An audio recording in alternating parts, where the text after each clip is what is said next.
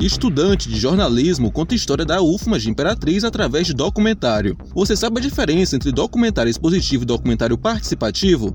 Eu sou o Victor dos Anjos já está no ar mais uma edição do Rádio Ciência. Pesquisa, produção científica e as discussões do ambiente acadêmico. Rádio Ciência, as notícias do universo científico. De segunda a sexta, às oito da manhã, com reapresentação às duas da tarde, na Universidade FM. Rádio Ciência.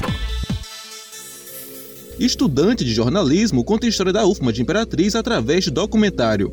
Confira na reportagem de Esther Domingos. O estudante Hugo Oliveira, do curso de jornalismo da Universidade Federal do Maranhão, campus Imperatriz, distante 632 quilômetros de São Luís, elaborou como projeto de TCC, o trabalho de conclusão de curso, um documentário que aborda a história de fundação da instituição. O filme Do Sonho à Realidade, Os Primórdios da UFMA em Imperatriz, teve como base depoimentos de pessoas que viram os primeiros trabalhos da universidade na cidade tocantina. O Oliveira explica como surgiu a ideia do registro desta história.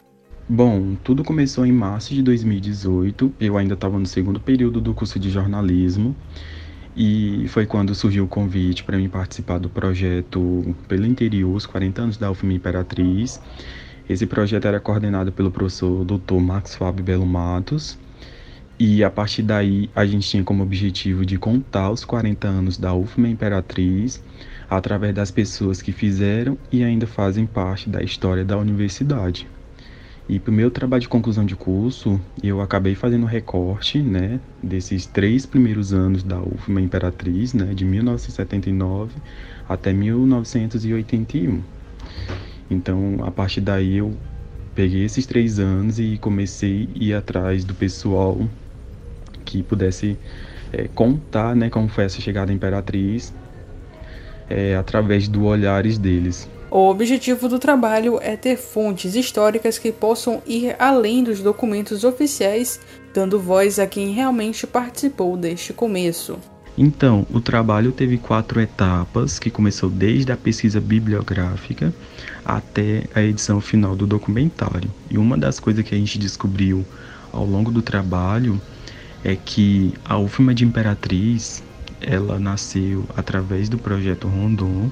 Esse projeto estava instalado em Imperatriz desde 1969 e a partir desse momento a Universidade Federal do Maranhão entrou com parceria com o projeto e começou a desenvolver atividades aqui na cidade. A partir desse momento, Imperatriz passou a ser incluída no processo de interiorização da universidade e quando foi em 1979, Imperatriz de fato foi reconhecida como uma nova instituição da UFMA aqui no município e começou a atuar com os cursos de Direito e Pedagogia.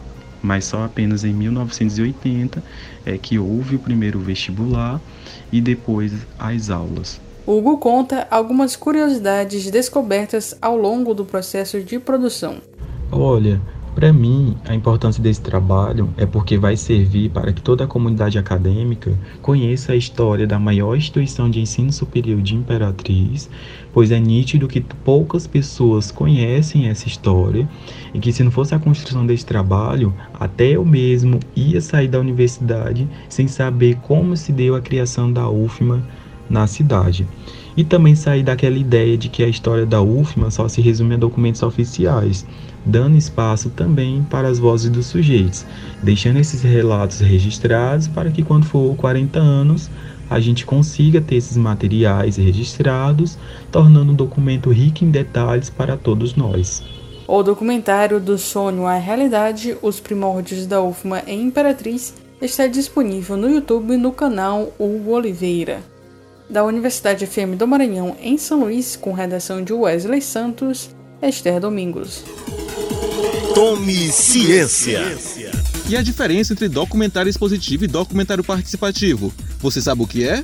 No documentário participativo, o cineasta assume uma postura mais presente na construção da narrativa do documentário, seja realizando as entrevistas ou mesmo sendo filmado e fazendo a locução do filme.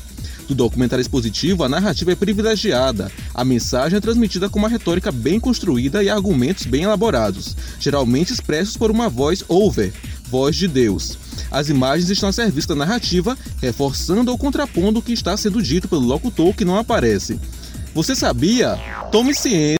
Pesquisa, produção científica e as discussões do ambiente acadêmico. Rádio Ciência. As notícias do universo científico. De segunda a sexta, às oito da manhã, com reapresentação às duas da tarde. Na Universidade FM. Rádio Ciência.